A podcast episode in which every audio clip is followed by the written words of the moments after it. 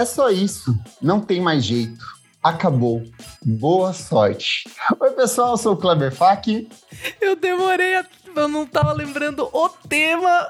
Daí agora. doida. Olá, pessoal, eu sou Isadora Almeida. Olá, eu sou Renan Guerra. Eu sou o Nick Silva.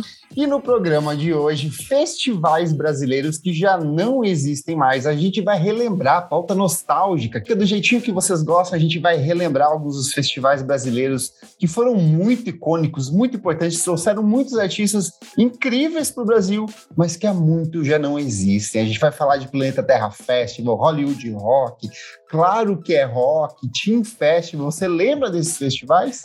Mas antes. que eu não lembrava. Então você vê. Mas antes, o que, minha amiga Isadora Almeida, mano? Mas antes, Kleber Fati, a gente convida. O... eu amo Kleber Fati. A gente convida os nossos ouvintes a seguirem a gente nas nossas redes sociais, arroba podcast VFSM em tudo. Temos o nosso site, vamos falar sobre música.com.br, fica tudo compiladinho lá para vocês, moçada. Ah, eu vou convidar também para vocês ouvirem os nossos episódios extras, que a Ai, gente sim. fala aqui sempre. Que a gente trabalha aqui é, uns condenados. Trabalhadeira, esse aqui que você tá ouvindo no lançamento quinta-feira, volta duas casas ali, vai pra segunda-feira que sai um episódio novo do Clássicos, pode ser um por trás do disco.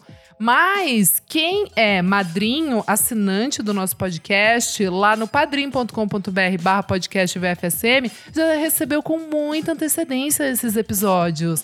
Kleber, conta pro pessoal quem que tá aqui na nossa, na nossa gaiolinha, aqui nas nossas jaulinhas. Olha, hoje aqui estão Pedro Carvalho, Tuane Malman, Jefferson Kozenieski, Maria Lua e Fabrício Neri, e todos eles tiveram acesso a uma história Hum. secretíssima de um ex do Deus. Renan Guerra que quis fazer Que coisas mentira!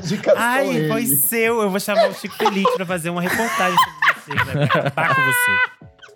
Então, Se você liga, apoia, Se você liga. descobre de fofocas e coisas que não entram no programa Exatamente. Passa a faca. A partir de cinco reaisinhos você pode participar dessa palhaçada aqui que a gente grava aqui na- no Zoom. E também pode participar do nosso grupo fechado lá no Telegram. Vários babados e conversas. É isso. Boa. Vamos falar sobre música, gente. Bora!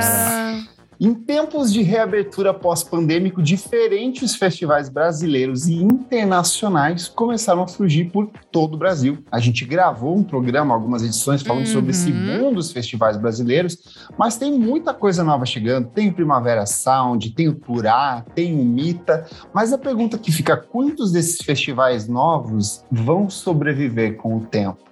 E aí a gente Olha. começou a relembrar de quantos festivais incríveis que a gente foi, que a gente achou, nossa, melhor festival da minha vida, mas que já não existem mais. Meus amigos, vocês têm saudades desses festivais? Vocês têm recorda boas recordações desses eventos da música brasileira? Nossa senhora, eu já desesperada já quero falar. Primeiro, um grande agradecimento ao Maurício Assis, Amêndola Assis, que é o nosso querido editor do Monkey Buzz, que deu esse shout-out aqui pra nós, né? De falar, ô, galera, faz um, um episódio aí falando dos, dos festivais que já não existem mais. Mal, um beijo, hein? Estamos aqui usando. pauta. Eu também. Estamos aqui Diverti usando pesquisando pra ela. muito bom. Renan maravilhoso, brilhou demais no nosso grupo no WhatsApp. É, enfim, gente, eu sou muito emocionada com esse tópico, porque assim, Team Festival me criou, é minha base, sabe assim? Tudo que eu faço é por causa do Team Festival, me inspirou de verdade muito. Lineups incríveis, entendi o que era curadoria, conceitinho, tudo, tudo mesmo, assim, gente. Mas vamos falar um pouco mais desses babados. Mas o que mais eu sinto falta realmente é do Menino Team Festival.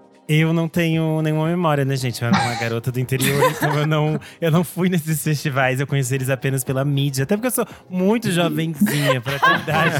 isso. Tá É bom, logo completarei 15 anos.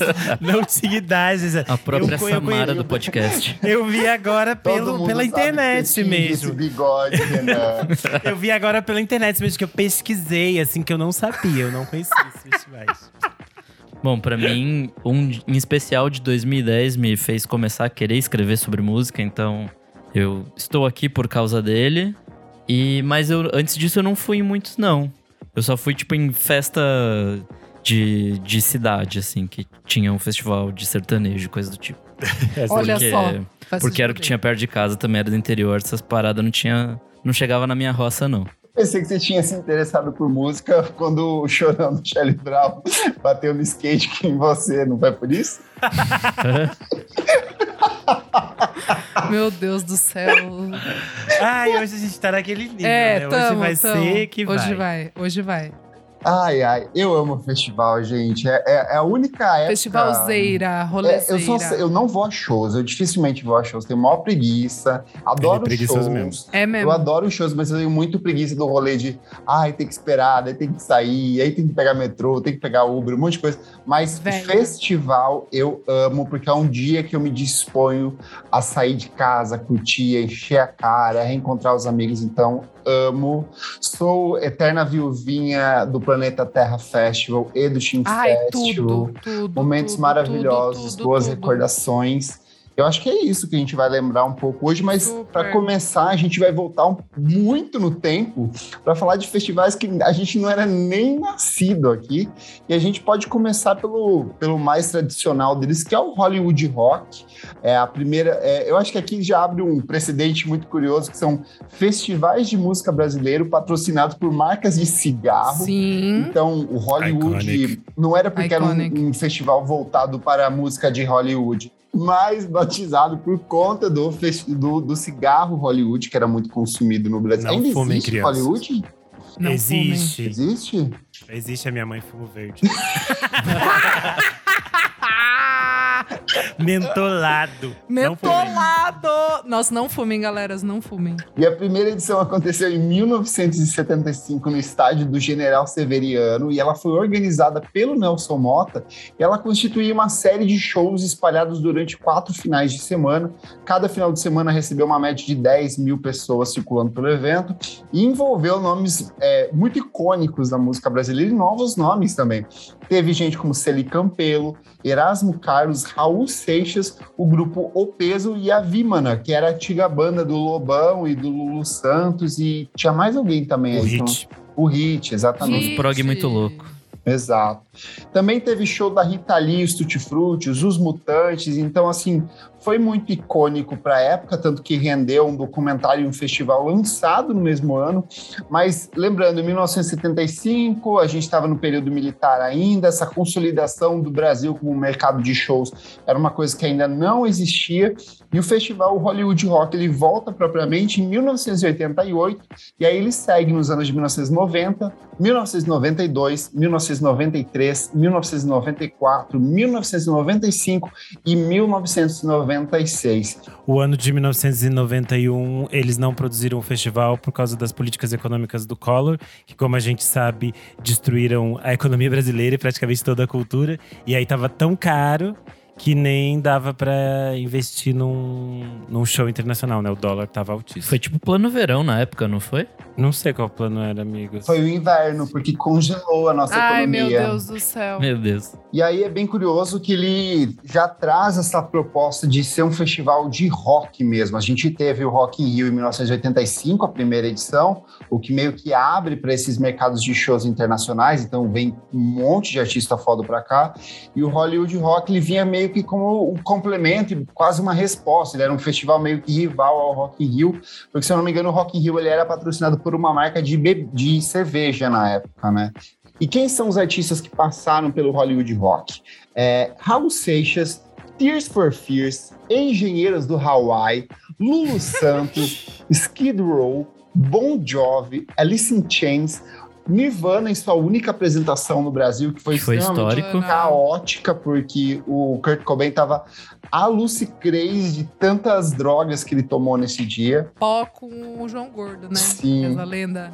L7, Red Hot Chili Peppers, Extreme, Aerosmith, The Black Crowes, eh, The Rolling Stones, The Cure, White Zombie, Smashing Pumpkins, muita gente. Eu quero ressaltar um que eu acho bem icônico, que é o da Whitney Houston, que ela tem, foi tipo muito icônica a apresentação dela, tem uns vídeos no YouTube da época, assim, o público super entusiasmado curtindo a apresentação.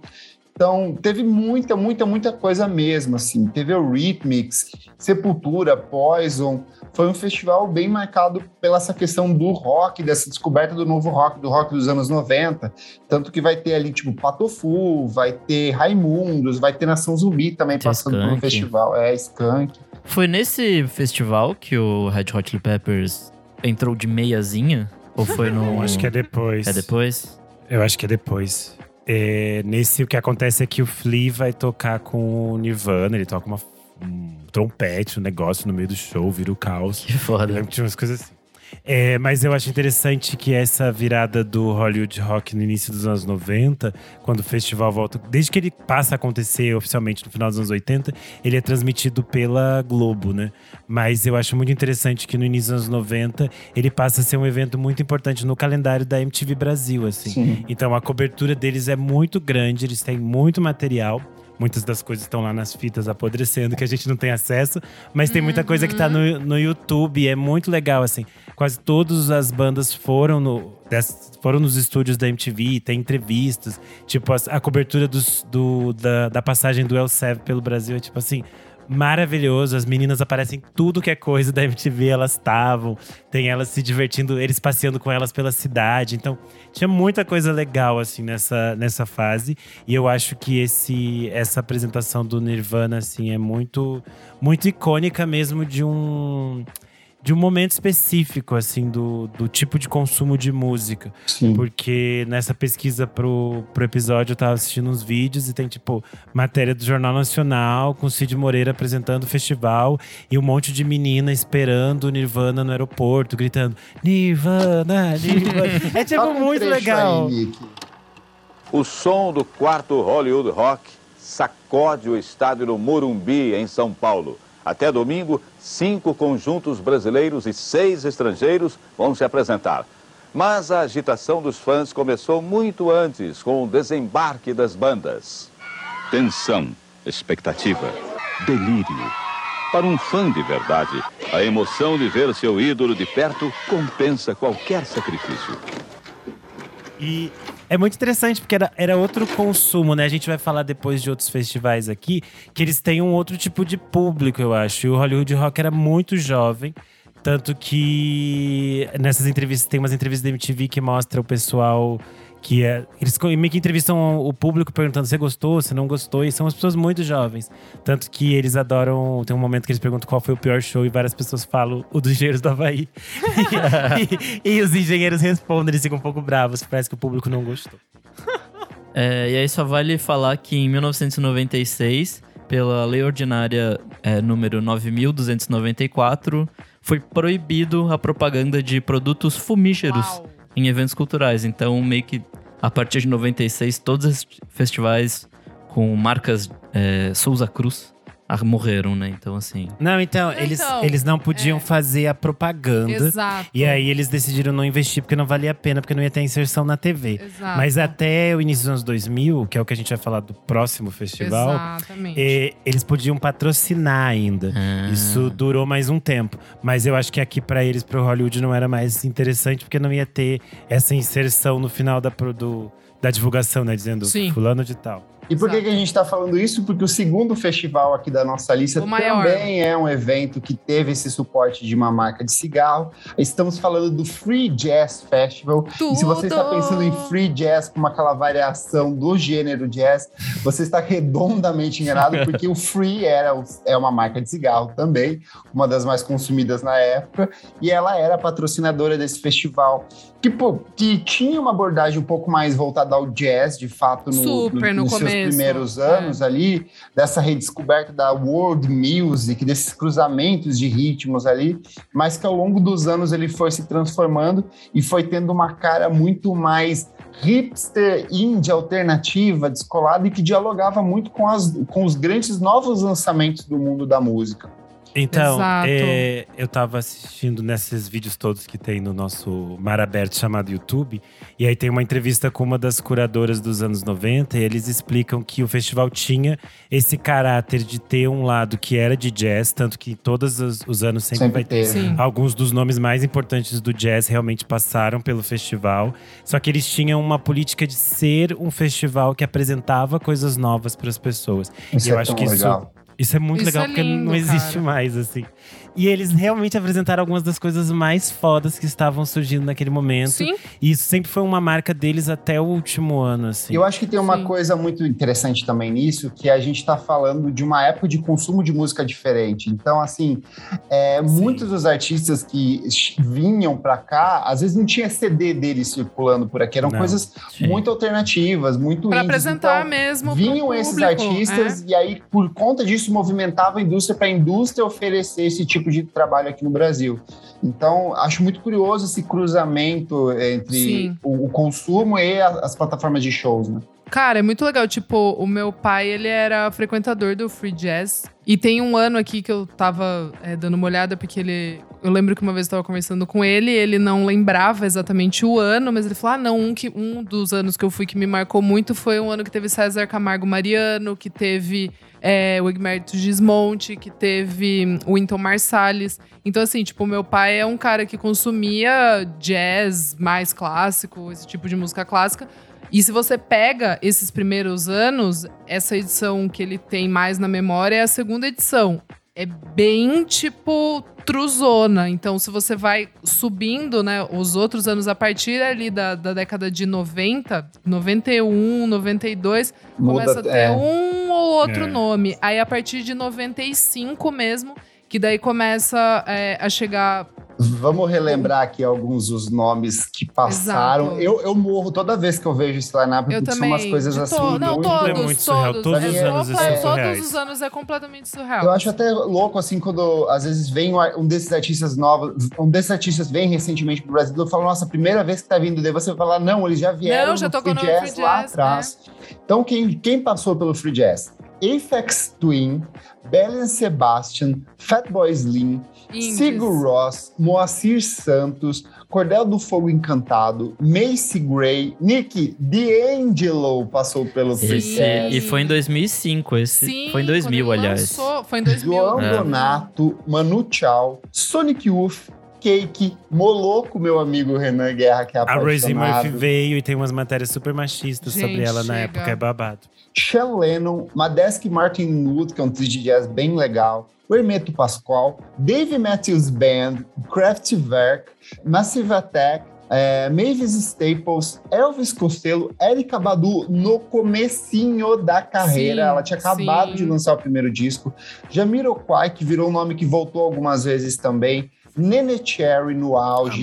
Pharoah Sanders, Bjork no auge, auge, auge, auge Esse do tem post. completo no YouTube, gente. Tem. Procurem, é lindo. Boa. Herbie Hancock, Michelle Negdocello, que é a cantora que eu indiquei no episódio dos discos pra se orgulhar. E você pensa, muitos anos atrás ela veio Já veio. All Não, Green, B.B. Gente, King, Stevie. Wonder, James Brown e Kennedy. Então, assim, era um festival Nina extremamente plural. Assim, Sonic é, Youth. É, é muito louco, foda. muito louco. É, muito... tem, uma, tem um vídeo que é do de 97. E é muito interessante, porque uma das pessoas que tá no palco deles, que é esse palco pra coisas novas pra você descobrir, era a Diana Krall, que depois vai virar, tipo assim, gigantesca no gigantesca. Brasil. Uhum. Porque ela tem um contato muito grande com a música brasileira. Ela até fala, ah, tem vontade de cantar em português, umas coisas assim. E depois ela ia Total. vir a fazer, e ela ia voltar pro Brasil, ver- ia virar. Tipo, Alanis Morissette tá aqui toda semana. Mas era, tipo, super nova e era uma aposta do festival. E eu acho muito interessante, porque basicamente quase todas as coisas que eles apostaram Deu realmente certo. são coisas muito gigantescas hoje em dia. E coisas que a gente fica, ai, por que, que não, não veio pro Brasil? E daí, tipo, veio. E a gente só não viu que a gente era. Criança, nenê. Tem o Kraftwerk que vem em 98 e tem uma entrevista péssima Nossa, que o Renan passou hoje pra Você- gente. Ah, é no maravilhosa grupo. Puta merda. Florian Schneider, pau no cu do caralho. A mulher mó perguntando, assim, mó bonitinha. Tipo, Ele era um ele, tipo, é, verdade. É, fiz sim. Indiri. Aí, bota um trecho aí, Nick, também. Minutos antes de começar o show mais esperado da noite do Kraftwerk, Florian Schneider está aqui no computador dando uma viajada na internet com uma Cybergirl. Eu vou perguntar para ele o que, que a gente pode esperar desse show de hoje à noite. What we can expect about your concert tonight? Wir versuchen unser Bestes. We try our best. Eles dizem que vão tentar fazer o melhor deles. Surfando na web com uma Cybergirl. Gente, temos que, que destacar também a presença do nosso motora da Xalana, Almir Sater, em várias edições. Ah, Ele tá verdade. lá, tudo, tudo. É, as coisas, ah, os artistas nacionais também eram muito É interessantes. absurdo. tudo. Eles juntavam umas coisas surreais, assim, tipo, de Almir Sater, a Nana Caymmi, El Nação Zumbi, que o Kleber falou. Dominguinhos, tipo. Pepeu Gomes. É- Era muito surreal como eles faziam uma mistura muito aleatória de coisas. Tem um ano que eu acho babado, que é o de 93, que eles fazem um tributo ao Tom Jobim, que tem o Tom Jobim, né? Aí a Gal Costa, o Herbie Hancock, Meu é, Deus. o Paulo Jobim, Gente, Charlie imagina. Horn. É tipo, você fez todo mundo tava no palco, e é o mesmo ano que tinha, sei lá, o. Hermeto Pascoal, o Jacques Morelenbaum, é, o Ed Mota Ed surgindo, Mota, tinha o Chuck tudo. Berry nesse ano. Ah, se fuder, gente, era muito surreal. Esse ano tinha Chuck Berry e Little Richard. É tipo não, assim. não, não, não. Era, era muito surreal o que as pessoas puderam ver nesse festival. Sim. E todas as pessoas que foram falam sempre que a estrutura era muito Maravilhosa. maravilhosa, que era Cara, tudo muito organizado, assim. Eu tenho umas lembranças da transmissão desse. Eu também, desse- eu- eu eu- te- mas era sabe o que muito que é? tarde. A MTV tipo... cobria muito isso. Não, Eles mas não era depois. Não, na Globo, tipo, A depois Globo do fazia Fantástico. aqueles é, Best compactos. Of. Isso. Eles fizeram isso, Isso. Eles fazem isso às vezes agora do Lollapalooza Sim. também. Isso, e isso, isso, eles faziam isso tanto do, do Hollywood Rock, Rock. naquele site do Tá. Memória Globo, tem os anos que a Globo fez isso. Alguns ela não fez, mas é, na maioria Hollywood ela Rock fez. eu não lembro, mas o Free Jazz eu tenho muito na memória de ser pequenininha e, tipo, sei lá, que quando eu, eu não conseguia dormir, daí eu ligava a televisão e tava passando esse negócio que era Acendia um muito cigarro tarde. e assistia. Free Jazz Um cigarrinho na passava, passava na Globo, tanto que a gente tem a chamada que eles falam essas feras do jazz. E aí o Nick É, Silva vai colocar pra gente esse take. Essa, essa fera aí, bicho. Free Jazz Festival. Você vai ver o que essas feras do jazz têm de melhor. Free Jazz Festival. Melhores momentos. Nesta segunda, depois de Tela Quente. Um oferecimento É, esse festival era exibido também na íntegra pelo Multishow. Multishow, que fazia uma grande cobertura. E o festival no Multishow, no, no final dos anos 90, era apresentado pelo Zeca Camargo, que também fazia as coberturas de Cara, Hollywood Rock na disso. época da MTV. Então Tudo. o Zeca Camargo está sempre presente. Boa. E aí, como o Nick bem pontuou lá atrás, foi proibida a propaganda de cigarros, mas em janeiro de 2013 entrou em vigor uma lei antitabagista que proibia empresas de tabaco patrocinar eventos culturais, ou seja, não poderia mais ter o nome Free Jazz no Free Jazz. Ah. E, por consequência, tem início um outro festival, também marcado pelo mesmo direcionamento criativo e estético, que é o nosso querido Team Festival.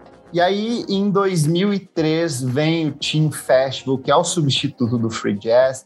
Ele tinha a organização da produtora e cineasta Monique Gardenberger. Ele ocorreu entre Gênia! 2003 e 2008.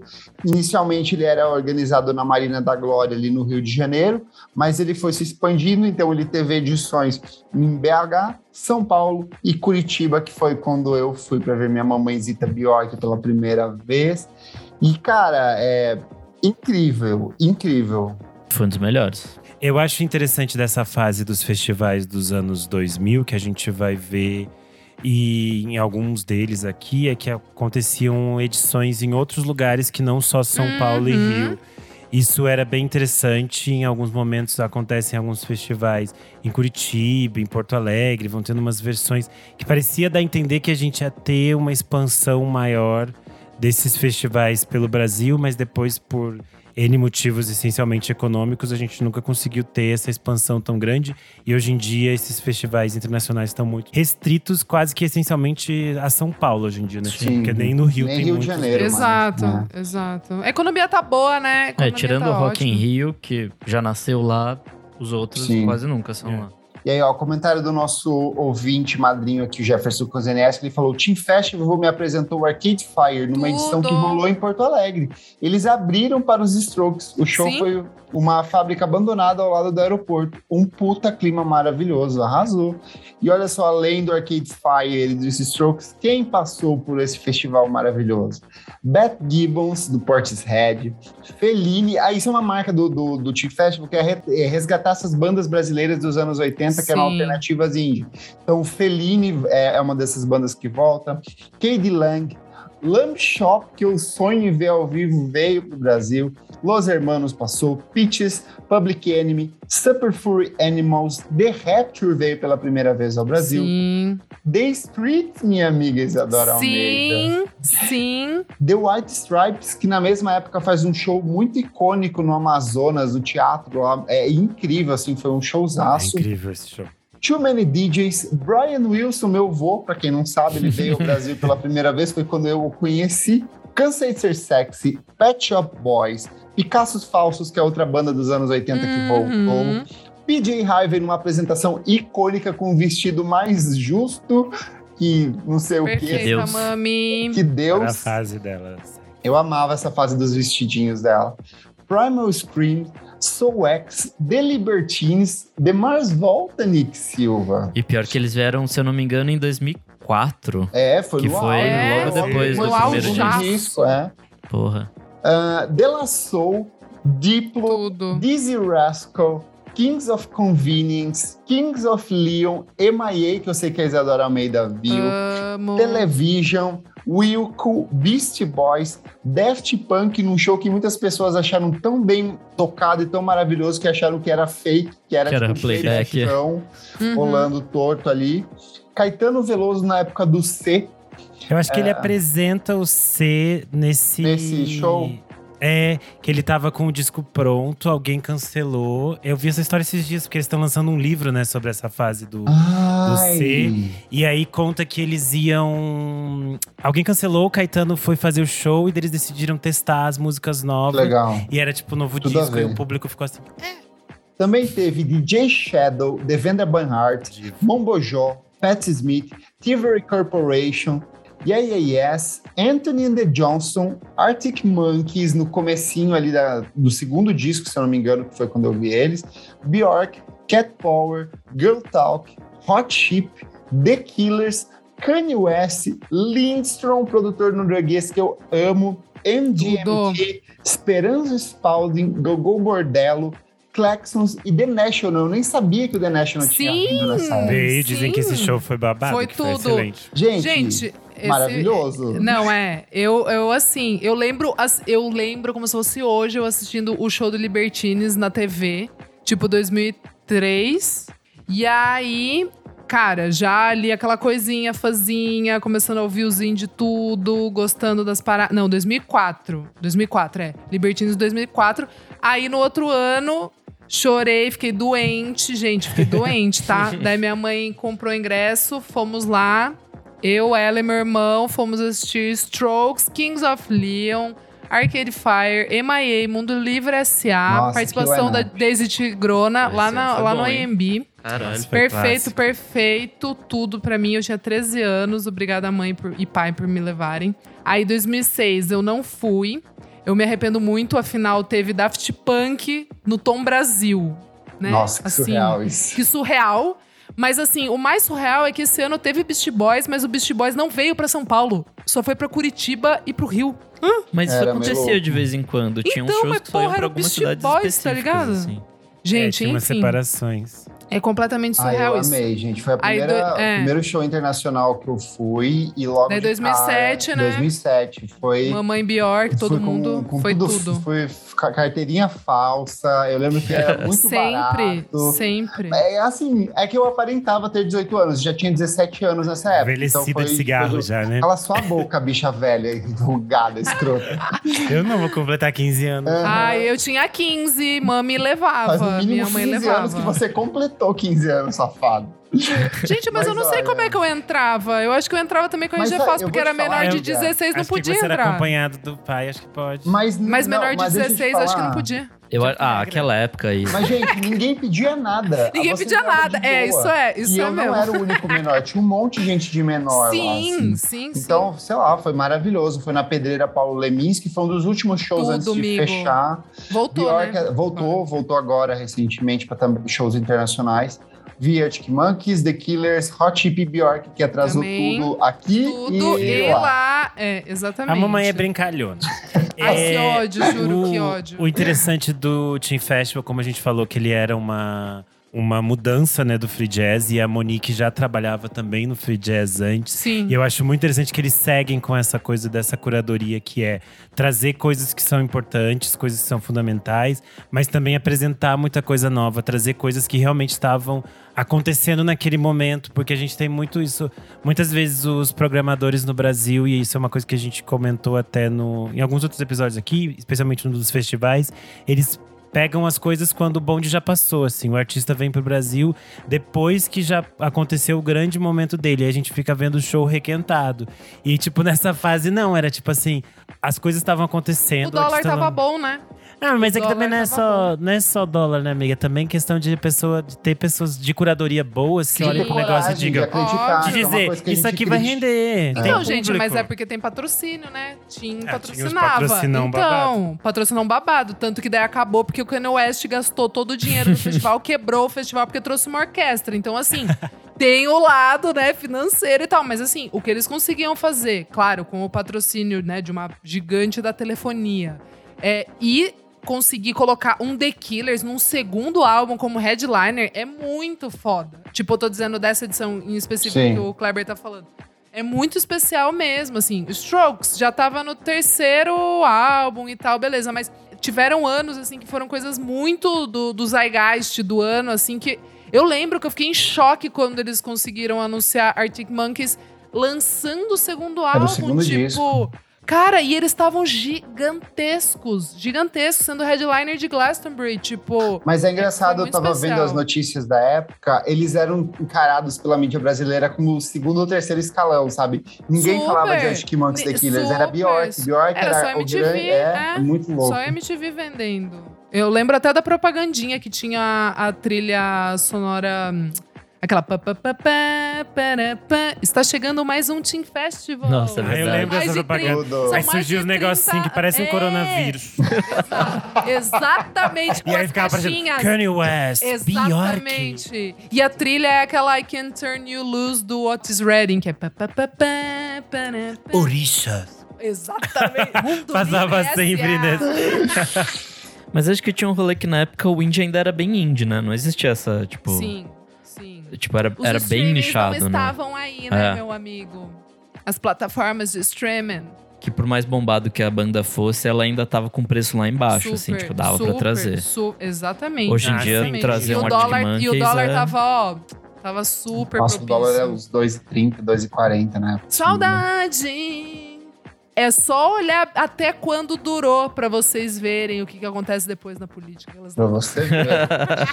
e nessa mesma época, como uma resposta de outra operadora a um grande festival, a Claro também quis lançar o seu Puto, festival. claro que é rock, E caralho, veio com muito claro que é rock, esse que com Nossa, que sem esse foda. que mesmo. Eu nunca tinha ouvido falar nesse festival, gente. Como não, Amigo, é amigo? muito- Transmitia. na- na- na Transmitia, MTV. eles investiram. Só teve uma vez, pesa- gente. Duas, são duas, Duas. edições. Então, mas a primeira só teve um show do Placebo, não é?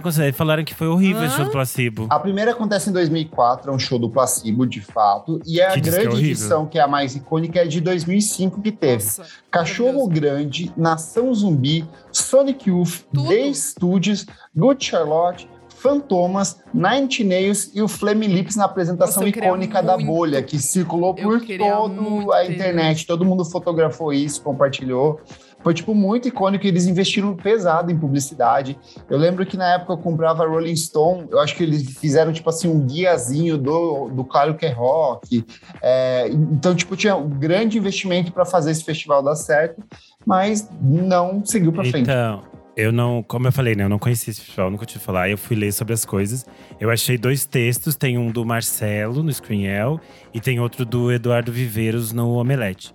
É, o do Eduardo, ele cobriu de São Paulo. Ele fala que, tipo, tinha muita lama, tava tudo muito Sim. bagunçado. Sim, sim. Que as coisas eram tudo meio Foi em estranhas. Paulínia ou não? Não, esse Não, foi, foi- no. foi no Jockey, se eu não me engano. Jockey, Foi no São Paulo. Jockey? É. Isso. E aí o, o Marcelo fala no do. No do texto dele do Screenel, que você conseguia comprar um ingresso VIP com um cambista. Vamos lá, pra uma pausa. Olha o valor, gente.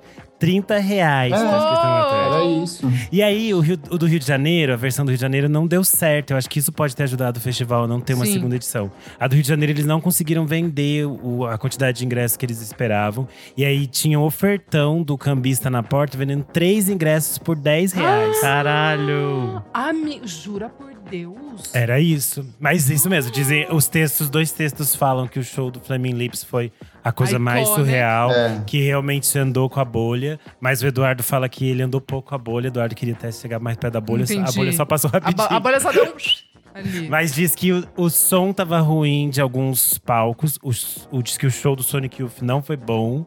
É isso que tá escrito. O Marcelo falou mal do show do Sonic Youth. Uou! O Eduardo falou que o show estava apenas com problemas técnicos que eles não conseguiam organizar. E aí ficava tipo, você nunca entendia se era uma microfonia Na que eles verdade, queriam ou era ruim. Era o som da banda mesmo, as pessoas É. queriam entender. É, o então, mas pessoal parece falou, que ele- "Hum, eles ficaram tocando aquele Sonic Nurse, enfim, diz que foi um show meio estranho, meio estranho.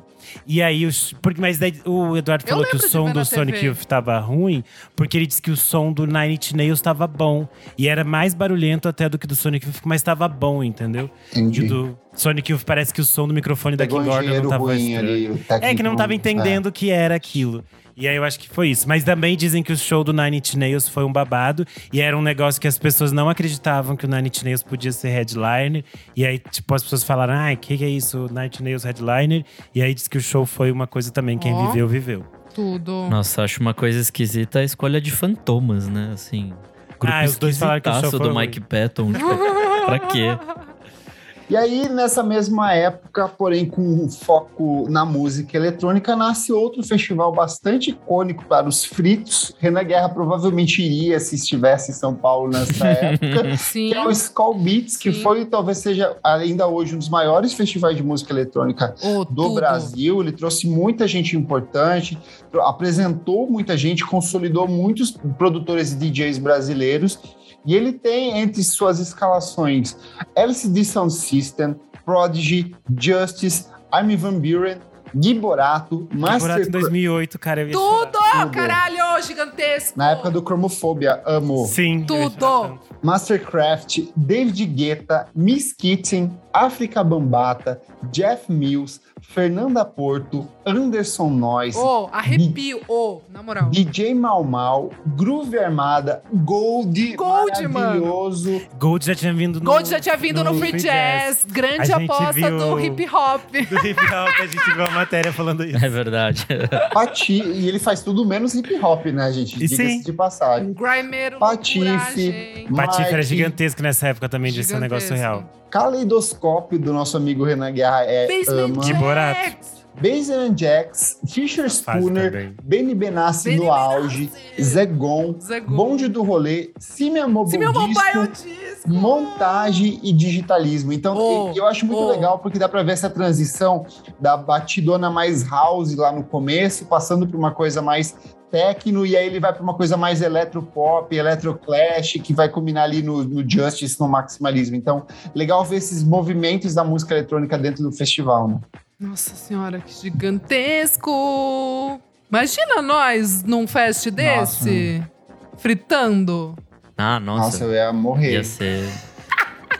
Não era, não era esse festival que tinha aqui todo de branco? Não era um rolê assim? Hã? Não, não, isso Não. aí você tá confundindo. Não, é tinha uma- umas festas. é, umas É, festas bosta tinha umas rola fe- aqui em São É, Paulo. não, amigo. Pô, não. mas essas festas vai muita gente. Uma vez, Vai, eu tava caríssimo. no- 500 eu tava- reais o ingresso. saindo do metrô e tinha assim uma multidão de pessoas de branco entrando pra pegar o metrô pra ir nessa festa. Surreal.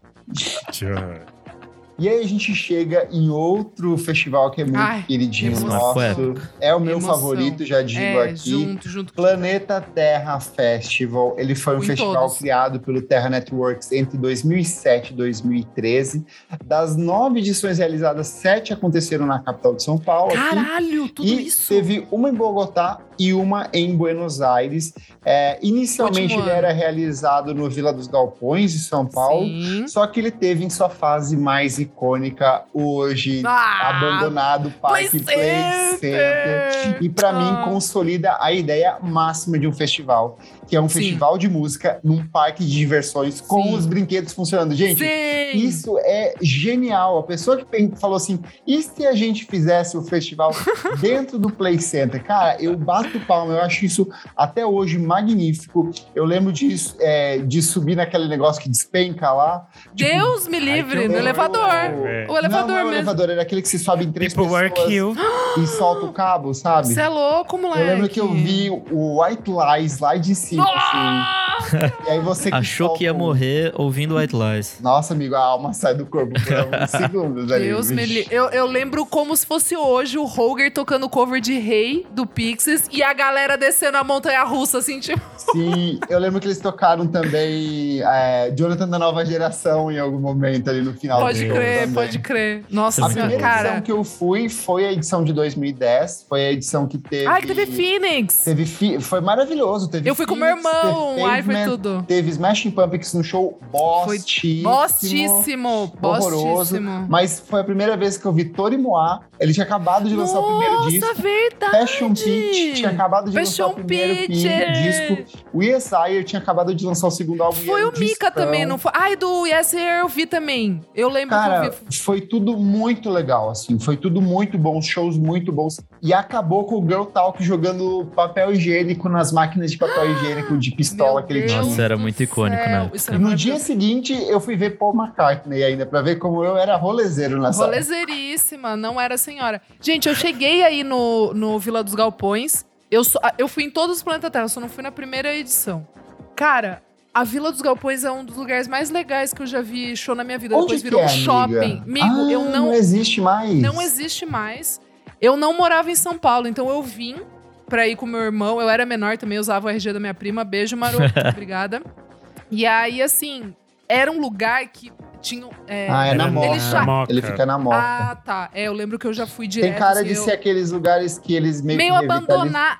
Era tipo um lugar meio abandonado na época que eles Parece fizeram. tipo a Fabriqueta. É, eu ia falar parece Exatamente, fabriqueta. exatamente. Parece esses lugares que tem ó, os rolês de música eletrônica. Tinha meio uns azulejos nos lugares, assim, sabe? Cara, o show do Foles. O Ian estava completamente maluco. Ele ficava gritando maconha, maconha. completamente louco. O Spoon foi na época do Gá. Como é que é aquele Gá? Gá, gá, gá, gá. Gá, gá, gá, gá, gá, gá, Gá, gá. é. É, Foi fudido também. 2007. Teve Kaiser Chiefs, teve, blo teve Block Party, eu Vamos lembro falar que aqui, ó. A primeira edição teve É. Lily Allen, Divo, Sim. Super Cordas, Data Rock, Tokyo Police Club, Vitalik. Nossa, Kaiser tá- Chiefs, Block Party, The Offspring de Jesus and Mary Chain e Vanguard. E aí depois teve Malu Magalhães, The Breeders, Spoon, Foles, Animal Tudo. Collective, tudo. The Studios, Sonic Youth de volta ao Brasil, Primal Scream, Massimo Park, Móveis Coloniais de Acaju, Macaco Bong, The Teen Things, Eu Metronomy, vi. opa, Metronomai, NSA, Patrick Wolf, Copacabana Club, The Smashing Pumpkins, Pavement, Phoenix, Mika, Off Montreal num show alucinante.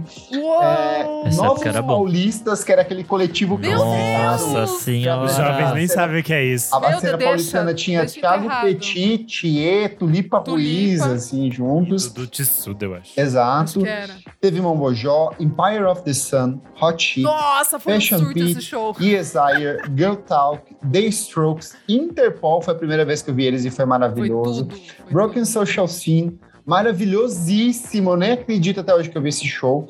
White Lies, Criolo, que foi quando ele explodiu ali, Nossa, fez, foi um showzaço. Ele tocou no palco principal, inclusive. É, já tava Goldfrapp, rolando bem. É, Groove verdade. Armada, Gangan Dance. Quando Isso é uma loucura que eles trouxeram. é, essa banda Cara, maluca pra para. cá. Esse ano eles estavam gigantes. Ousados. Sim, era o ano que eles lançaram aquele disco maravilhoso deles em 2011. A capa preta com bicho esquisito, É, com, né? com um inseto molhado ali. É, É que o gigante deles era tipo, eles conseguiram tocar num talk show de TV, né? Sim. Ah, sim, Gigante mas no nosso gigante mundo. eles. Eles eram malucos. O próprio Off Montreal, eu lembro que na época que eles deram uma entrevista, tanto eles quanto o Broken Social Scene, eles estavam alucinando o fato de eles estarem tocando num palco principal daquele tamanho. Eles nunca tinham tocado em algo parecido disso. assim, era como se eles fossem grandes estrelas internacionais. Teve também Garotas Suecas, Kings of Leon, Garbage, Cara. Suede, Best Coast, Gossip, depois de tipo três vezes que, elas, que a Betty Dito terminou com a namorada dela. The. Drums, Azilia Banks num show de, sei lá, 30 minutos. Ô, Ela é para com. Ô, também. mano, que The saudade desse festival. Little Boots, Blur num show lindíssimo. Fudido, lindíssimo. fudido. Lana Del Rey, fudido. alucinada, falando assim: The Meu Deus, eu não Roots. sabia que eu tinha tantos fãs assim. Eu lembro que eu fui ver The Roots. Travis, Oterno, Beck e The Roots. Gente, Planeta Caralho, Terra, foi tudo, tudo. pra mim. Tudo, Nossa, eu tudo, lembro tudo. que nessa edição do Strokes, acho que foi 2011, se eu não me engano, Uhum. 2011, melhor show deles que eu já vi. É, eu foi mesmo. comprei ingresso falso e não consegui entrar. Me fudi. Perdi uma boa grana. Amigo do céu, que horror. Eu tava na última Isso- semana naquela, nossa, tipo, vou, não vou, vou, não demais. Aí Credo. comprei pela internet, assim. Aí, beleza, foi o motoboyzinho entregar lá em casa. Ai, Aí Deus, fui, cheguei lá Não na bilheteria, falso. Nossa. Tipo, e agora? Ô, Dele, se para fuderam. com isso. Eu Para voltei com pra isso. casa e não vi pela internet porque eu já tava puto. Aí Óbvio. Nossa, esse show azedando mais, queria casa. ver maravilhoso. É o show que o Júlio tá com a camisa do Brasil, não é? nada. Ele coloca. É. É. não é nesse que ele Tem tava gordaço? Tava tá tipo gord- chorão, gordibe. assim? Ele tá, ele tá bem Ele tava de boné, ele tava com o tênis do Restart. É foda, né? Foda. Não, mas nossa, o de 2013, eu acho, ou 2012, que foi o, o do Maccabees. Nossa, esse foi muito bom. Foi muito bom que o show do Kings of Leon foi horrível. Nossa, Sim, eu me arrependo até Ah, hoje. Você pode dizer isso de Tudo. qualquer vez, né, Isadora? É, O show do. Kings pode of Leon mesmo. foi horrível. O show do Kings of Leon é o show mais Ai, sem pra carisma piorar, do pra mundo. piorar, E esse- ficam trazendo até hoje essa merda. Eu fico puto. Pra piorar, eu tava nesse show com um ex-amigo e amiga dele. E aí, Ex-amigo. Essa menina era muito fã de Kings of Leon. O show tava horrível e ela ficava gritando assim: Eu amo música! E ela- Meu Deus. Cara, Nossa, eu amo horroroso, música. Como, que, liber- que berta- horroroso. que libertador pra ela, né? Um grande momento. Não, e o pior de tudo é que foi ao mesmo tempo do The Gossip. E eu perdi o show do Gossip, que falam que foi. Nossa, uma das é, melhores irmão, coisas da vida, Exato. assim. Ali eu nasceu que eu a- encont- você sabe que ali que Exato, nasceu a exato. Covid, né? Foi a Beth Shaw beijando todo mundo na boca. Meu O show do. Gossip nessa fase era perfeito, gente. A me Bedito suada, roçando o sovaco na cara das eu pessoas. Eu queria ter vivido isso. Eu me arrependo absurdamente. Eu vi meia música e fui ver a bosta do Kings of Leon, que eu já tinha visto duas vezes, porque eu tava com uma é amiga horrível. também que era fã. E aí foi horrível, foi o pior Nossa, show pior- do Kings of Leon que erro. eu já vi. E meu irmão ainda, putz, você perdeu. O show do Gossip foi maravilhoso. Tava todo mundo alucinado. Mas eu acho engraçado como o Planeta Terra ele nasce como esse evento de, de apresentar coisas novas, mas à medida que ele vai chegando próximo ao seu fechamento, ele vai ficando mais chato, vai ficando mais rock É, porque velho. daí já tinha. Aí grandes empresas já tinham comprado É. ele. É. E aí pode ver que, tipo, Travis, na escalação, tipo, nunca que o Travis É, apresenta porque ele daí. no começo, é, porque sabe? daí eles mataram o planeta Terra pra ficar só com o Lollapalooza. né? Sim. É que eu acho que eles Eles- arriscam menos também nessa época. Tipo, eles trazem uns nomes mais consolidados, assim, tipo. Então. É por, Máximo é Park isso. não era ninguém quando eles Ele já vieram. tá- Só que daí Sim. o público não era o público do festival. E é- tanto que tava vazio a última edição. Não, mas foi isso. Foi meio que pra matar o festival. O e show daí do Blur, já... assim, foi, foi maravilhoso, porque foi um show maravilhoso. Mas estava tinha com ninguém. ninguém. Mas assim. É, Mas é isso, o Blur nunca ia arrastar gente pra ser um headliner. Eu tava falando sobre isso hoje, coincidência, com um amigo. Que, tipo, o, show- o Blur, beleza, Brit, pop e tal, beleza. O Blur, mesmo tocando em rádio no Brasil, nunca Ele foi. não não, é é, Oasis, grande. Não é o grande. Oasis, não é o mesmo Não é Oasis, Oasis. Aquele dia as pessoas ficaram falando Exatamente. Blur ou, ou Gorillaz. Daí todo mundo falou, gente, o Gorillaz é muito maior. Se liga, Gorillaz no Brasil é, gigante. No Brasil, o Gorillaz é muito É. maior que. Exatamente. E eles tinham No- no acabado de Brasil, voltar, o né? Britpop é só. É, foi aquela aquele disco que do sorvetinho? Depois do Hyde Park. É. É. Eles fizeram ao vivo lá do Hyde Park, daí lançaram o álbum do sorvete. E aí teve um lance que a- o grande headliner no fim das contas era a Lana Del Rey, tanto que tipo, o grosso do público foi pra ver ela. Mas foi timing e aí, também, assim, né?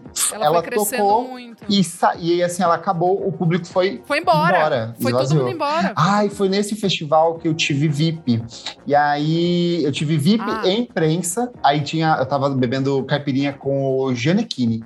Tudo! Ah, eu lembro dessa Ele, história. ele veio perguntar pra mim o que, que eu queria ver. Ele, que ele falou que ele era que ele estava querendo ver Lana Del Rey. Ele perguntou, tipo, ele Como falou: "Ai, gosto muito dela". E nesse festival eu tinha acesso à parte VIP e eu tinha acesso à sala de imprensa e na sala de imprensa tinha um patrocínio de um de um energético. Energético, Eu tudo. tomei Ficou sem louca! parar. Juro, eu saí trincado. Eu... Juro, parecia que eu tinha Capaz, cheirado. capaz de morrer, menino. Kleber tendo que andar em volta do campo de Marte assim, ó. É! Não exagerem no energético, gente. Não misturem com álcool. a Minha mensagem. Nossa, Ah, Kleber, o iscão, Foi tudo. Hum, com energético. É, o É. coração. Tacaraca, tacaraca, tacaraca, tacaraca, tá. E aí a gente chega no último evento Ah, aqui. eu fui também. Esse eu Foi tinha raiva, nunca quis ir. Eu achava, odiava a ideia de ter que ir lá pra um barrado do inferno. Ei, que é o Tuzinho, do lado de casa. Music and Arts Festival, que é um acrônimo de Start With You, SWU. E ele foi um festival de música e sustentabilidade realizado no interior de São Paulo. Ele acontece em duas cidades diferentes.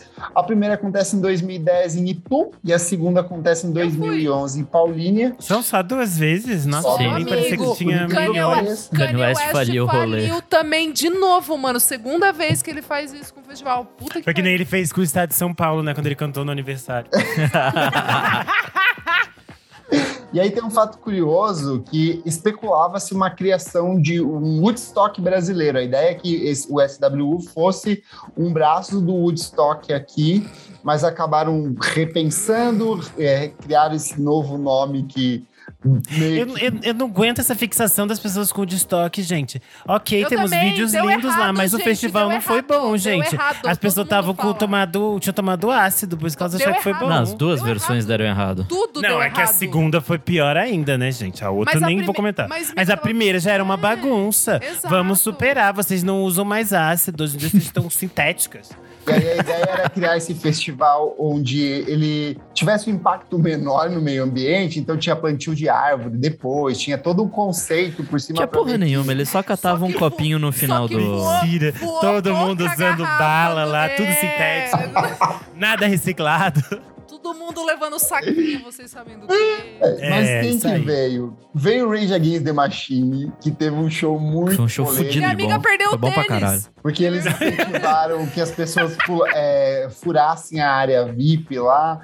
E aí Furaram parece barricada. Assim, eles são assim, brincalhões. E aí eu acho que o vocalista tava com a camisa do MST e a Globo acabou Zac não Rocha tava. transmitindo. Tava. Então, assim, foi, mesmo. mega polêmico. Teve shows de uma banda que eu amo muito, que é o Black Drawing Shocks. Eu adorava. Ah, Você era roqueira, bom. amiga. Eu era Eu roqueira. também gostava. Adorava. Adorava também. Los Hermanos, Mutantes. Esse show do Los. Hermanos foi péssimo. Péssimo, Foi, né? péssimo. Foi, tipo, Acho que foi primeira, uma das esse, primeiras assim. voltas deles. Eu não Não, fui eles esse voltam dia, no eu fui Just no a Fest outro em dia. 2009, depois eles voltam pra esse, assim, foi meio que X, assim, uma volta Eu fui X. ver Regina Spector. no Teve. Demars Volta de novo, Super Guides, Banda do Coração, Curumim, Malu Magalhães, Cidadão Instigado, The Apples in Stereo, que é uma banda indie incrível, Mastercraft, O Teatro Mágico, Capital Inicial, Gente, Regina. Spector, Dave Eu Matthews vi. Band, Eu vi J também. Quest, Eu vi, cara. Você acredita? Joss também. Stone, Ah, o Kings David of Leon, também. Luísa Maíta, Tulipa Ruiz, Bomba Estéreo, Otto, Lucas Santana, Yola Tengo, Avenged Sevenfold, Queens of the Stone Age, Linkin Park, Cavalera Conspiracy. Teve o do Linkin Park? É. Foi bom pra Eu não caralho. le- Teve? Eu já não gostava não mais, fui. mas foi bom. Não fui, não Pixies, fui. Tiesto, Cansei de Ser Sexy, Marcelo D2, Snoop Dogg, The Black Eyed Peas, Kanye West, Emicida, Matt and Kim, Old Future, que é o projeto lá que É, reunia esse Tyler, de- The Creator e É, seus amigos Esse malucos. de Paulina eu assisti na TV. Ah, Avicii, James Murphy do LCD Sound System, que o LCD tinha acabado de acabar. Frank Knuckles, Taiga, Zé Ramalho, Duran Porra, teve Duran, Frank Knuckles, caralho. Lionel Skinner, Chris Cornell, Peter Gabriel, Stropical. Você lembra dessa banda aí? Cara, que. Que só gente, tinha que uma música, né? farofa, Sim. Que farofa esse, esse Tic lineup foi farofa. Hole, Stone Temple Pilots, Faith No More, Black Rebel Motorcycle Club, Sonic Youth Boa fazendo demais. o último show da carreira, e inclusive Ela quando você livro. é, Em abre o- primeiro trecho do, do- do- da A garota da biografia, a garota da banda, ela fala sobre isso. Megadeth, Alice in Chains, Crystal Castles e Simple Plans. Muita É, coisa, né? Era transmitido pelo Multishow. Multishow, né? E o Crystal Castles não permitiu. E aí foi uma briga, porque eles tinham assinado papel e eles sabiam que ia ser, só que eles estavam completamente chapados. Mas daí sei que eles fizeram uma briga toda e o show não foi transmitido. A Alice fazia loucuras, ela se pendurou nas grades do palco. Acharam que ela ia cair porque ela subiu na grade com uma garrafa de Jack Daniels. Foi babado. Gente, é, pode People crer. are killing show do Crystal Castles. Pode crer, pode crer. Iconic, iconic. Ah, eu, lembro Que o, eu lembro que o Modest Mouse não tocou porque não chegou Cancelou. as guitarras Não dele. chegou as É. guitarras, assim. Não E chegou a- as guitarras, a eu lembro muito só disso. informou, tipo, na hora. Tipo, ninguém nem Sim. falou nada, assim. Sim, porque eles estavam realmente tentando. é, eles acharam que ia dar tempo de chegar. Mano, completamente insano. Deu tudo errado, choveu pra caralho. É eu lembro que verdade, meus amigos foram. das estruturas. Desabou, foi uma bosta. Mano, fazer em Cara, Paulínia, pra mim, tipo. essa ideia de você fazer um festival no Mas nem em São Paulo dá 100%. Não rola, sempre gente. tem. Não dá. Não tem estrutura mínima que sustente um festival desse. Não faz o menor sentido fazer esse tipo de coisa. Pra mim, Nossa, eu lembro noção. que quando eu fui, você podia optar por comprar. Tipo, uma- alugar umas barraquinhas lá, assim, tipo, ah, sim, pode crer. lugar de verdade. camping, assim. Camping. E aí, quando eu, tipo, eu comprei na última semana, então já não tinha mais. E aí eu falei, vou tentar comprar lá, né? Na hora eu chego lá e tento comprar um. E aí não consegui. Tipo, tem, passei o dia de show tentando comprar, não consegui. Você também é tudo errado, né, Nick Silva? Sim. Você, você não aprende com seus erros. E aí, eu tive que ir embora, voltei pro centro da cidade e tava cogitando dormir na rodoviária, tipo, de Meu costas Deus, com um amigo que eu conheci. É, eu ia dormir indigente lá. Mas aí, Ai, me levou em por sorte, passou um cara, que na verdade eu não sei se foi sorte ou sei lá o quê, de moto falando: tem um camping, tem um camping. Eu falei: tá bom, vamos lá. Meu e aí Deus. eu fui. E por fim era um Deu camping. certo? Eu já fui em festival que tem que acampar. E vocês sabem que eu sou uma garota da cidade. Deu É, certo. Deu certo, amigo. Deu certo e eu gostei. Teve um dia que choveu, molhou um pouco as minhas coisas. Molhou, mas eu tava bêbado e nem liguei. Mas eu vivi a experiência full, eu me entreguei. Porém, falando nisso, esses dias apareceu pra mim no, no TikTok um moço que ele foi em quase todas as edições do Glastonbury. E aí ele conta vários vídeos como foi a experiência dele em cada ano. Ai, E me aí manda, tem- amigo. Tem o ano de 97, que é o ano mais icônico, Sim. icônico porque choveu todos os dias. Sim. As, as barracas são, tipo, afundadas, as pessoas perdem Ai, que coisas. desespero, gente. Sim. Isso aí você pensa, não dava gente, é o- pra dormir na barraca. Se é o Glastonbury aconteceu isso, o que dirá, né? Os O que festivais. dirá, então, pode dar tudo exatamente. errado pra outros lugares também. E agora com os eventos climáticos mais recorrentes, vai acontecer Exato. mais frequência. Comentário aqui do Pedro Carvalho, nosso apoiador, ele falou: gente, Festival de Águas Claras dos anos 70 e 80 também foi bem importante. O documentário barato Ah, de Iacanga, de Thiago. Mato. Já, já demos aqui. festival que, inclusive, foi investigado pela ditadura. Está disponível na Netflix, verdade. Falamos aqui, Já realmente falamos foi bem aqui. documentário é ótimo. A Tudo. apresentação do João Gilberto. Tudo. Que não é mais pai da icônica. Bebel, né? Porque ele é filho dele. é, a apresentação dele é icônica também. Ai, ai. Gente, eu, te, eu tenho ainda menções honrosas, posso? Pode, vai lá. Rapidinho aqui. Motomix, que teve em São Nossa, Paulo. Eu CD. fui. Eu fui. Eu fui no de Durou 2006. Durou Eu fui no de Foram quantas 2006. Ah, poucas, acho, que, né? acho que três? É, não tenho certeza aqui, amigo. Não consegui achar. Mas eu fui no da edição de 2006, que teve Franz Ferdinand, Art Brut, nossa mamãe Anne, tocando Ai, perfeitíssima. Eu tinha o CD, foi, foi aí que eu conheci. Eu tinha um CD que veio numa revista e tinha. Maravilhoso. Maravilhoso. Então, esse é uma menção rosa. É, e daí teve um outro ano que teve The Go Team. Foi no. Acho que foi no parque esse ano. Foi aberto e daí cancelaram depois. Aí, o que eu mais quis na vida e, e eu não consegui foi o Nokia Trends.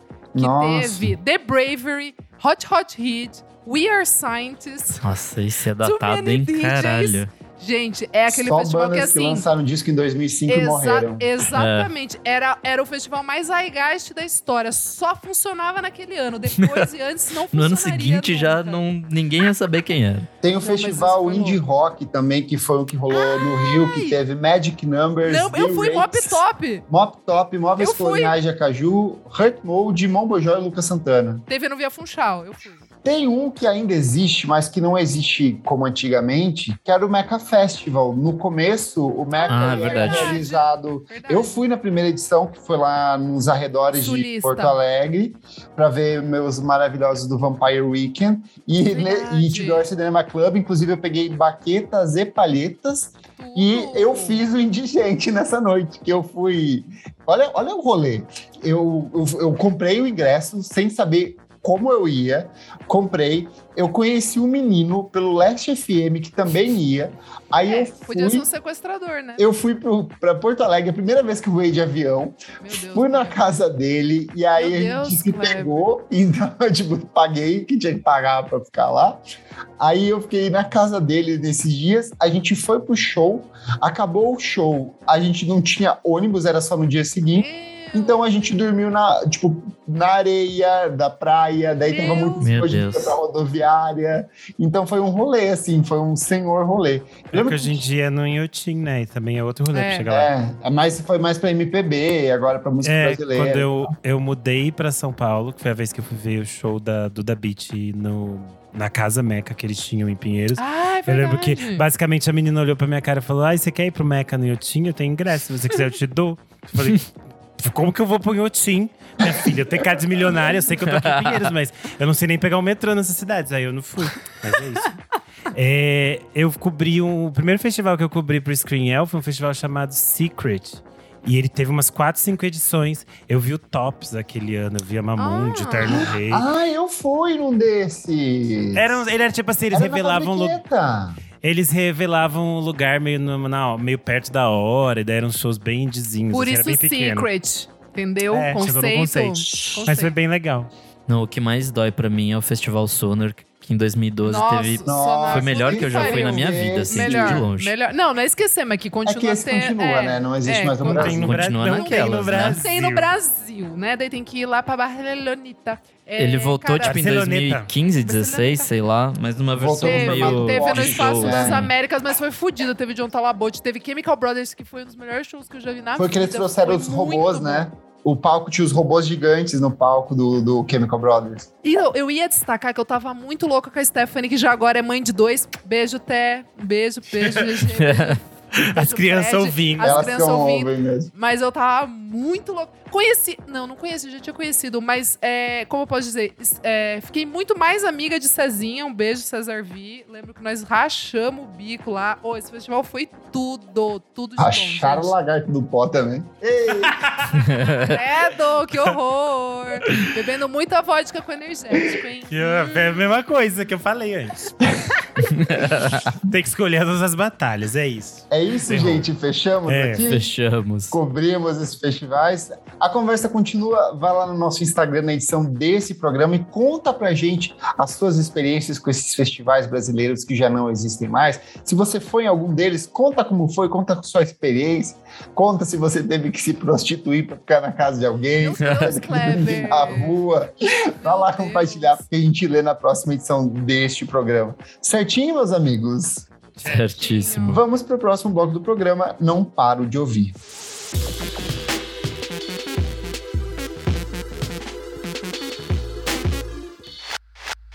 Chegamos ao nosso segundo bloco, Não Paro de Ouvir. Isadora Maria, o que é este bloco? Este bloco, Renan War, a gente traz lançamentos, coisas no... Renan War, Ele entendeu? pensando. Entendeu, Kleber? Renan Guerra, não? Ah, tá bom. entendi. Então tá bom. Então tá bom. Só você que Ele pode não fazer piada entendeu, aqui. ele não Ah, entendeu. então Eu tá entendi. bom, né? Seu nome é Guerra, tá. War. É, Mas demorou, né, amiguinho? Deu pra ver, telinha branca. Enfim, gente, lançamentos, coisinhas boas aqui, tudo de bom que a gente ficou fritando no final de semana, né? Vamos lá, amores, o que, que a gente ouviu, né? Você quer contar pra gente o que, que trazer Eu vou trazer. Ah, não ouvi muita coisa, não, mas vamos lá. Jessie Ware, mamizinha, voltando com a sua Shine Ai, a Disco maior, Ball tava na pra nós Tava em novembrão. todo mundo, né? Todo mundo de salto de acrílico lá no IMB dançando essa. Free Yourself. Adorei. Ela já tinha apresentado essa no Glastonbury. Eu já tinha visto em Gente. 30 stories de gays. Eu li um tweet maravilhoso que era uma pessoa falando assim que Jessie Ware e Beyoncé contribuindo para as pessoas pedirem demissão em 2022 com as É músicas dela. isso, é isso, exatamente isso. É, e gostei de um dos singles da Billie Eilish, a TV. Ah, Achei eu amei legal. as duas. Eu amei. Ah, não, assim, é, gostei das duas, mas é que eu gostei mais da TV. Ai, tudo. Mas já Perfeito. vamos dar as duas também, então, tá? A The 30 achei bem boa também. É isto. E ela já avisou E- que está em estúdio, já vai entrar em estúdio para gravar Epa. o próximo álbum. Mais um? Epa! Vai sair ano que vem. E aí, essa diquinha fica aqui um pouco no, no finalzinho aqui, porque saiu dia 4 de julho, mas eu só ouvi agora. Meu menino, Lawyer Connor, voltou com uma música chamada Hate, que é inacreditável de foda. É tipo assim, muito foda. Eu acho que é a música mais foda que ele já lançou. E vocês sabem, quem me acompanha aqui, sabe que eu sou muito fã do meu menininho, Lawyer Connor. E eu tô muito animada. Tomara que seja um novo Vem Aí. Porque o Not Waving But Drowning de 2019 eu gosto, mas eu não gosto tanto que nem o Yesterday's Gone de 2017. Então, tá na hora de lançar álbum novo, meu mozão. Vamos lá. Boa. Menino Nick Silva, quais são suas dicas de hoje? Bom, vamos lá. As duas primeiras vão ser dicas requentadinhas, então Empress Off com o Ih, EP Kleber já Save Me, que foi bem legal. Acho que o Kleber deu aqui há algum tempo. O Renan deu Cessa, Estrela Cadente, eu ouvi esse fim de semana, achei bem legal. O disco está muito bom. E aí vamos para dicas de coisas não requentadas. O Will Lopes lançou com o Valfredo em busca da simbiose uma música Ah, chamada minha. Desejos de um Leão. feito o meu antes de vocês, vocês roubaram tudo.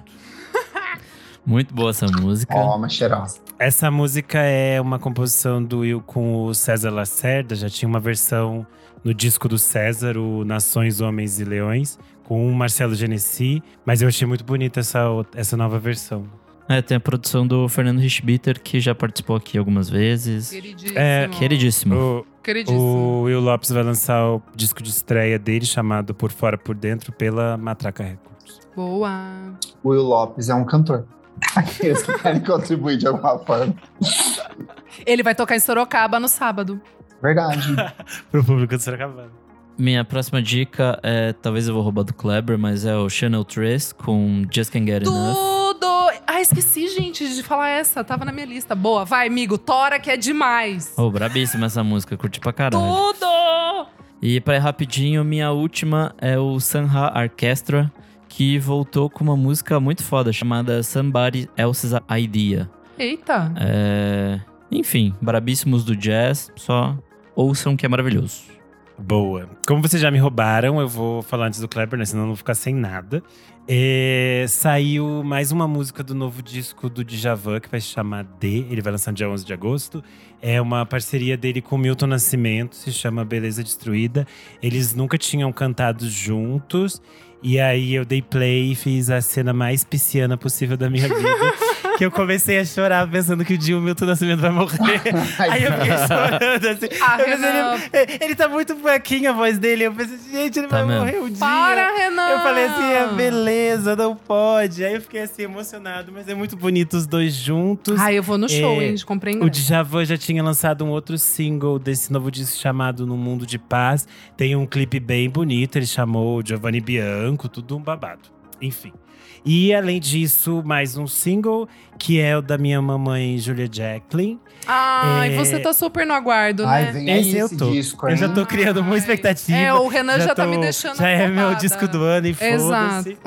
É, a música se chama Love, Try Not to Let Go. É, além disso, o disco dela vai sair dia 26 de agosto, se chama Pleasure. E essa, essa faixa veio com um clipe que eu adorei, que é basicamente ela andando na rua, servindo um look de ombreira e abraçando árvores. E aí tem uma legendinha, uma coisa meio Man I Trust, assim, achei super fofo. Tô muito, realmente, muito ansioso por esse disco. Enfim, é isto. Menino Kleber, o que você nos traz hoje? Vou começar com o singles. A Maya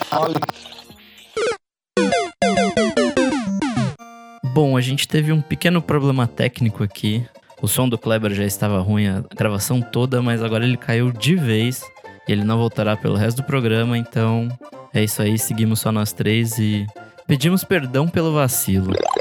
Fechamos então o nosso segundo bloco, vamos para o terceiro. Você precisa ouvir isso.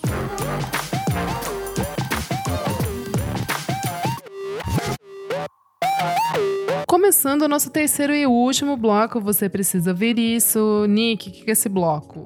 Nesse bloco a gente pode dar dica de qualquer coisa que pode ou não estar relacionado ao mundo da música. Hum, o que, que você traz? Bom, a minha, no caso, está relacionada ao mundo da música. É, o canal Som de Peso do nosso amigo Bruno Ascari, que já participou Ah, algumas vezes querido. aqui. Ele lançou essa semana, eu acho, um vídeo bem legal falando sobre o disco de estreia do Arthur Verocai. O Arthur Verocai, né, de Ah, 72. eu vi. Ele que completou é, 50 anos esse ano e é maravilhosíssimo, assim.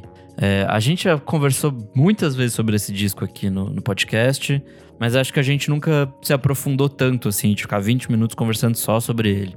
Então, tem algumas curiosidades, algumas coisas que eu acho que valem muito a pena se dedicar um tempinho pra conhecer. E que ouve a gente e ainda não conhece esse disco, por favor, ouça, porque é um dos clássicos absolutos da música brasileira. Acho que a gente colocou, né, no nossa, nosso Super. disco do, no 150 discos da música E da brasileira música para ouvir. internacional, né, amigo? da música Porque internacional. influenciou tanta gente que a gente ouve hoje que tá conectada com isso. Sim, e aí ele fala sobre o disco em si e um, um pouco do processo de redescoberta dele, que aconteceu lá pelos anos 2000. Enfim, bem legal esse vídeo. E é isso aí. Boa. Vamos lá, Renanzito, o que, que você traz? Bom, a minha dica é uma coisa que quase todo mundo está falando neste momento, que é a série Pacto Brutal da HBO Max. Pacto Brutal, o assassinato de Daniela Pérez, é uma série documental. É, já saíram dois episódios. Nesta quinta, que é o dia que o nosso episódio está entrando ao ar, dia 28, saem os outros três episódios finais. É uma série bem barra pesada. Para quem não sabe, a Daniela Pérez é a filha da Glória Pérez, autora de novelas. A Daniela estava atuando numa, numa novela chamada De Corpo e Alma, em 92. E o par romântico dela na novela, o Guilherme de Pádua, assassina ela de uma forma extremamente violenta, muito, muito violenta. E isso vira uma grande comoção nacional. Tanto que, se você pensar, final de 92 é quando. Final do ano de 92 é quando o Collor tá renunciando ao cargo de presidente do Brasil. E, tipo assim, nas capas dos jornais, as manchetes eram maiores por causa da Daniela do que a renúncia do presidente. Pra vocês terem a noção do, do, do que foi este, este fuzuê. A série tem direção da Tatiana Issa e do Guto Barra. A Tatiana Issa ela era atriz e ela virou diretora e produtora agora nos anos 2000. Ela já dirigiu o documentário dos Dizzy Croquetes e ela trabalha em muitas coisas da TV. Ela tem Emmy internacional, Ai, essas tudo. coisas todas. Então é bem sério enquanto material jornalístico mesmo. E só que é bem pesado assim, a gente vê a Glória Pérez contando as coisas é assim de dilacerar a gente, as coisas que o Raul Gazola, que era o esposo da Daniela, fala também assim, é muito impactante. É bem pesado. E É, e vocês vão ver que vão passar muitos atores famosos pelo dando entrevista, porque todos eram meio do círculo social da, da Daniela. Vai aparecer Maurício Matar. Tem até o Frotinha. é, tem até o Alexandre Frota, é, Fábio Assunção, Cláudia Raia, muita gente vai aparecer. Mas enfim, é muito interessante. Eu tô curioso para ver os episódios finais. E eu volto a recomendar aqui um podcast que eu já tinha recomendado antes, que é o Crime e Castigo, da Rádio Novelo. Ele discute as nossas noções de justiça e de como que as pessoas deveriam pagar pelos seus crimes e como a gente lida com isso enquanto sociedade. Esse, se- esse seriado do Pacto Brutal já está rendendo discussões na internet, assim como o podcast do A Mulher da Casa Abandonada rendeu. Então eu acho importante que todo mundo que vai ver essas coisas ouça o Crime e Castigo, porque é interessante para a gente pensar também como lidar com essas questões que são muito amplas e que nos, nos deixam. que mexem também com o nosso emocional, porque a gente também fica com raiva, a gente quer que essas pessoas paguem de alguma forma e a gente fica tentando entender vingança, justiça, o que a gente espera desses casos. Acho interessante pra gente também lidar com todas as threads que vão surgir em torno desse seriado. É isso também a dica de hoje. Boa. E você, menina Isadora Maria, qual é a sua? Gente, eu vou trazer aqui uma série que só tem por enquanto dois episódios, tá lançando acho que por semana, que é a The Rehearsal, que é do HBO Max também, que é do Nathan Fielder, que tem aquele Nathan For You. Não, eu nunca vi, mas todos meus amigos falam que é incrível. Mas essa série, tipo, eu fui sem saber, não, não tava ligada de nada. E ela é completamente mindfuck, assim, é zoadaça. é, Você vai ficar. É, tipo, é insanidade pura. O ser humano ali em seu estado puro da loucura. o que que é? O Nathan Fielder, ele é produtor executivo, roteirista e diretor. E protagonista também dessa série. É uma série de comédia, mas é meio que um documentário. A grande questão é até onde o ser humano iria para reduzir ou minimizar todas as, as incertezas que a vida traz pra gente. Então é, é realmente o ensaio, né? Tipo, The Rehearsal, é o ensaio. E cada episódio tem ali uma pessoa que tem algum problema ou alguma coisa que aconteceu na vida dela ou que ela gostaria que acontecesse, mas ela quer ensaiar pra dizer pra outra pessoa o que ela fez ou ensaiar a situação em si. Nossa, E aí tem toda-. Cara, e tem toda uma estrutura, tipo, de artistas, né, atores, é, a produção por trás, e isso ele mostra na, durante os episódios, assim. Cara, não quero falar mais muito, porque eu acho que é uma parada que você vai meio que mergulhando a cada minuto, assim, você vai entendendo as camadas, porque muitas camadas, muita loucura, muita loucura mesmo.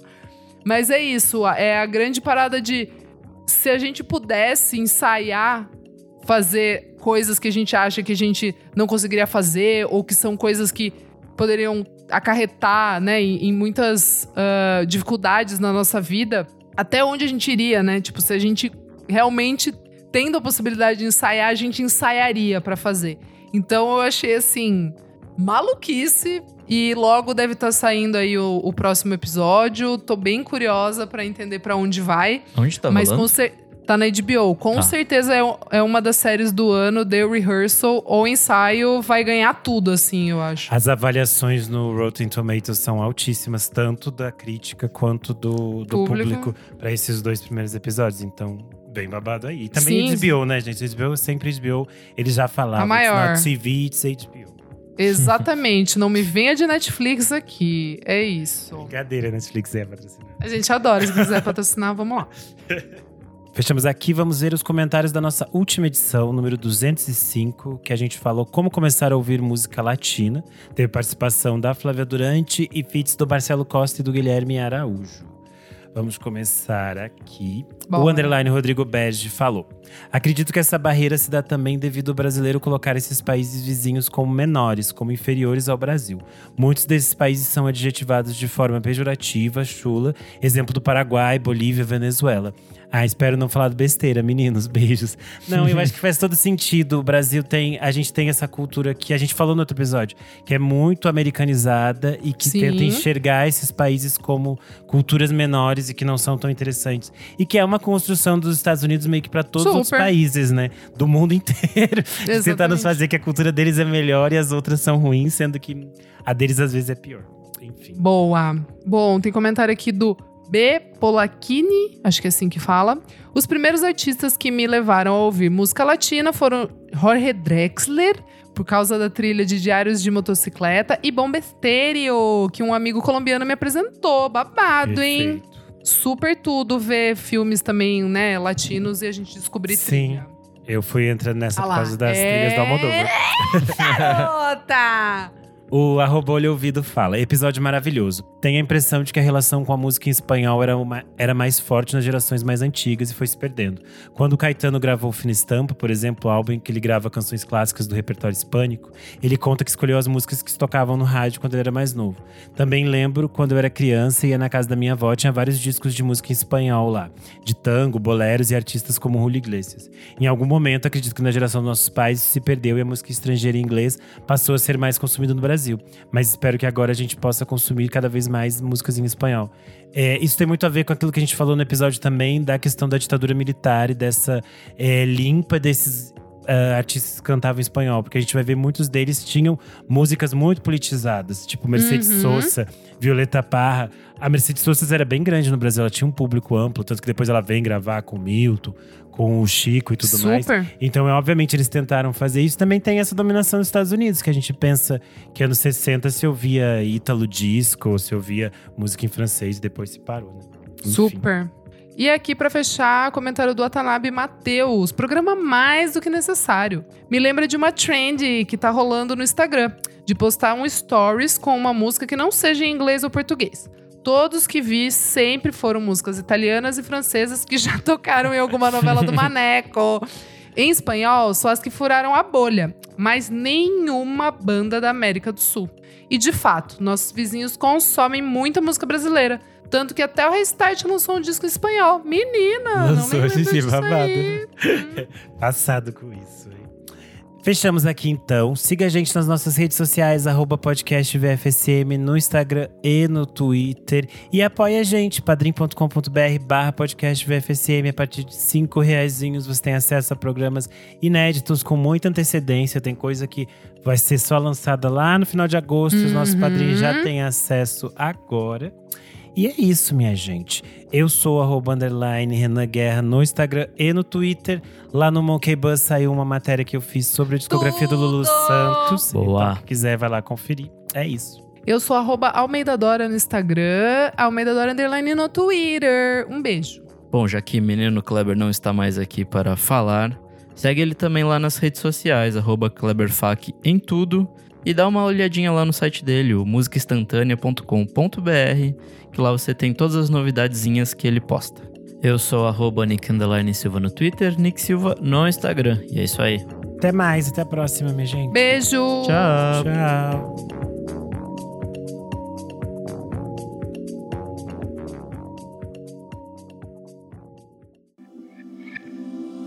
Esse podcast foi editado por Nick Silva.